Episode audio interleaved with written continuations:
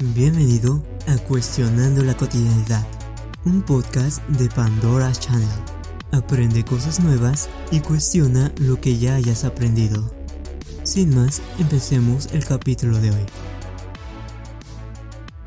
¿Por qué nos gustan las joyas? Es una pregunta que podemos responder desde diferentes perspectivas. Sabemos de sobra que no es un recurso vital para nosotros. Podemos vivir perfectamente bien durante varios años sin la necesidad de tocar un diamante y al mismo tiempo es algo que se sigue comprando a precios normalmente altos. Y además, como se suele decir en la industria de la moda y la imagen pública, el hábito hace al monje, independientemente que te guste o no, como te ven, te tratan. Así que hoy vamos a hablar de la joyería. Primero que nada, ¿desde cuándo se empezó a usar joyería? En realidad es bastante complicado determinar cuál fue la primera pieza de joyería en el mundo. Hay bastantes páginas que simplemente dicen un número como un fanatismo hacia el objeto, aunque siempre vas a encontrar gente discutiendo sobre qué joyería fue más antigua que otra. Sin embargo, esto es un poco inherente, pues prácticamente se utilizaron desde el comienzo del lenguaje, desde que la humanidad empezó a tener ese pensamiento mágico religioso e idolatraba ciertos objetos representativos. El uso del oro y de las gemas se remota a milenios.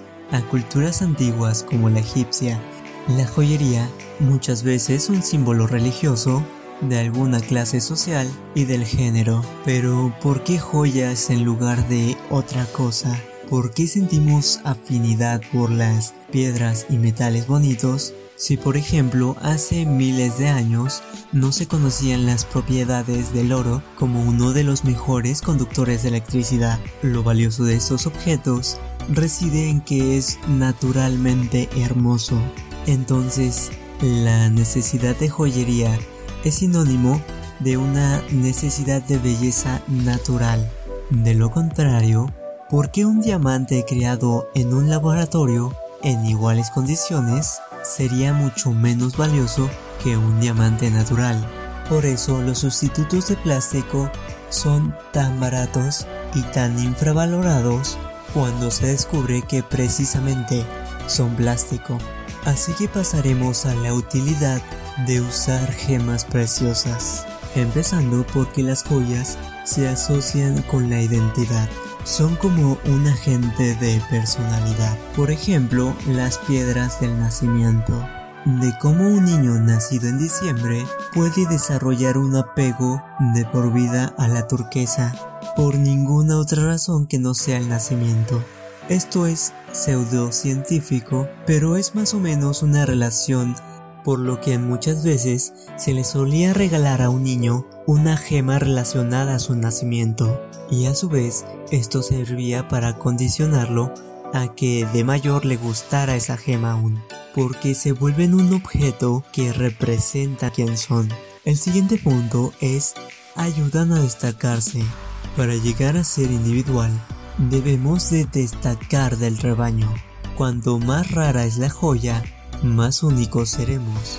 De hecho, para que una joya sea valiosa, solo necesita ser percibida como rara. El mayor ejemplo es el diamante. En esencia es lo mismo que el grafito de un lápiz y en términos de demostraciones básicas de la riqueza, las joyas siempre se han visto como un símbolo de riqueza.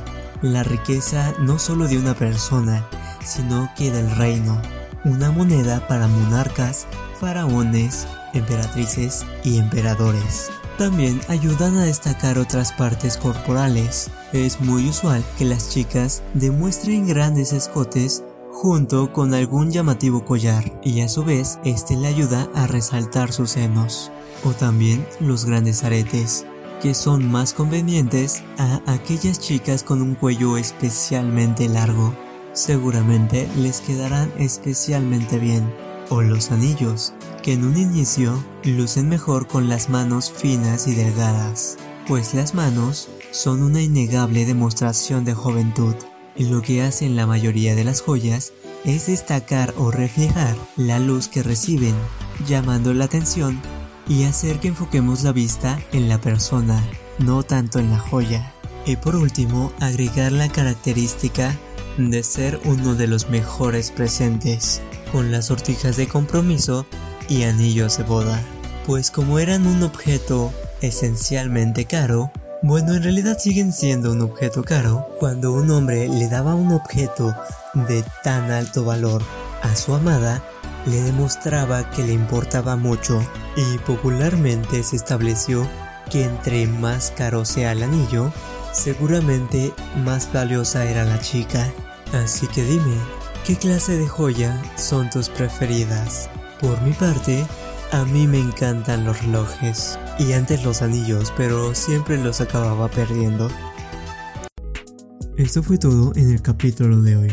Te recuerdo que puedes suscribirte gratuitamente, donde encontrarás nuevo contenido cada dos días. O si lo prefieres, entra a nuestra página web www.pandoraschannel.top con nuevos artículos diarios. Espero que estés teniendo un excelente día y si no, que estés haciendo algo para mejorarlo. Sin nada más que agregar, hasta luego.